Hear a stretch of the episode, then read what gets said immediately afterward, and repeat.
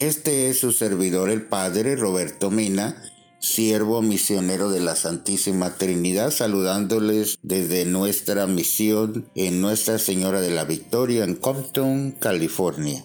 Y hoy el Señor nos invita a profundizar en su palabra en esta semana del tiempo ordinario. Y el Evangelio está tomado de Marcos capítulo 8 versos del 14 al 21.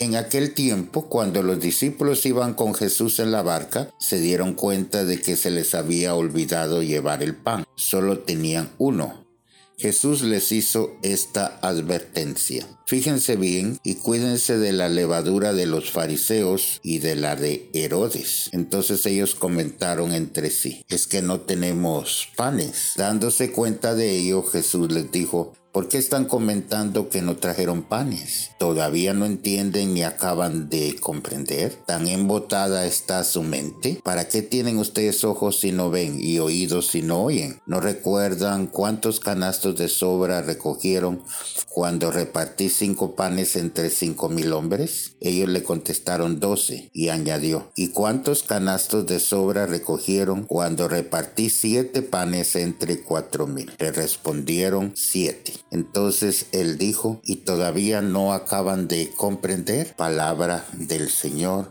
gloria a ti, Señor Jesús.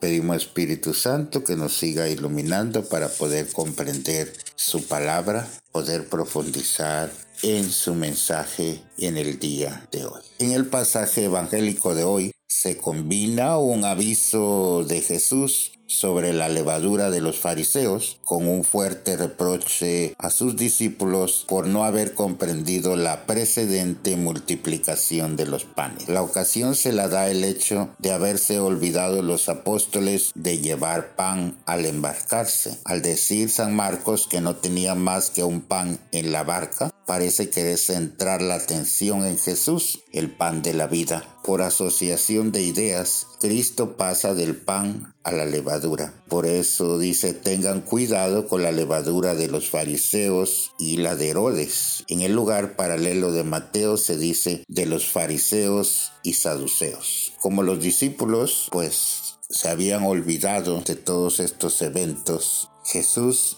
les invita a no ser olvidadizos y a pesar que él podía solucionar ese problema de alimentar a muchas personas, pero les pide a ellos que recuerden la obra de Dios. Y el intento del milagro de los panes tenía como objeto alentar su fe en Jesús como Mesías de Dios, pues al revelarse ese secreto del reino mesiánico les descubría la personalidad de quien lo hacía presente. Pero sus mentes estaban embotadas y sus ojos ciegos, como los de los fariseos, aunque por distinta razón, los apóstoles por falta de una visión atenta y los fariseos por mala voluntad. Sin duda era doloroso para Jesús comprobar que sus discípulos, a pesar de su situación privilegiada, a la misma altura de incomprensión que los demás. En este contexto, el aviso de Jesús sobre la levadura es una salvaguardia contra las falsas esperanzas mesiánicas de tipo temporal y triunfalista y al mismo tiempo es una invitación a reconocer su auténtica mesianidad. La tentación que repetidas veces se le sugirió a Cristo fue la del poder y de la fuerza, pero también esta ha sido también la tentación de la comunidad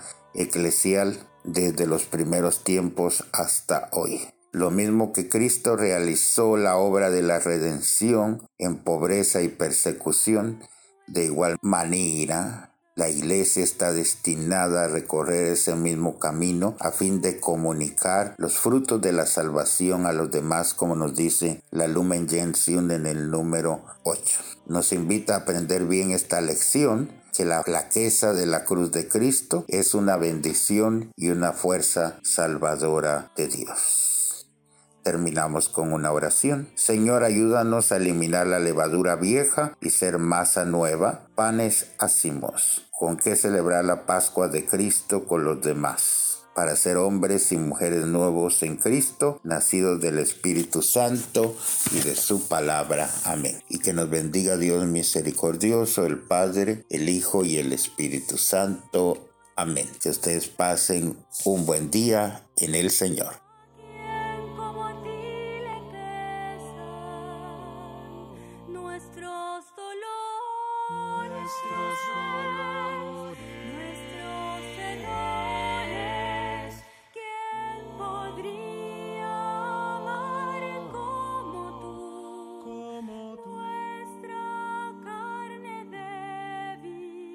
nuestro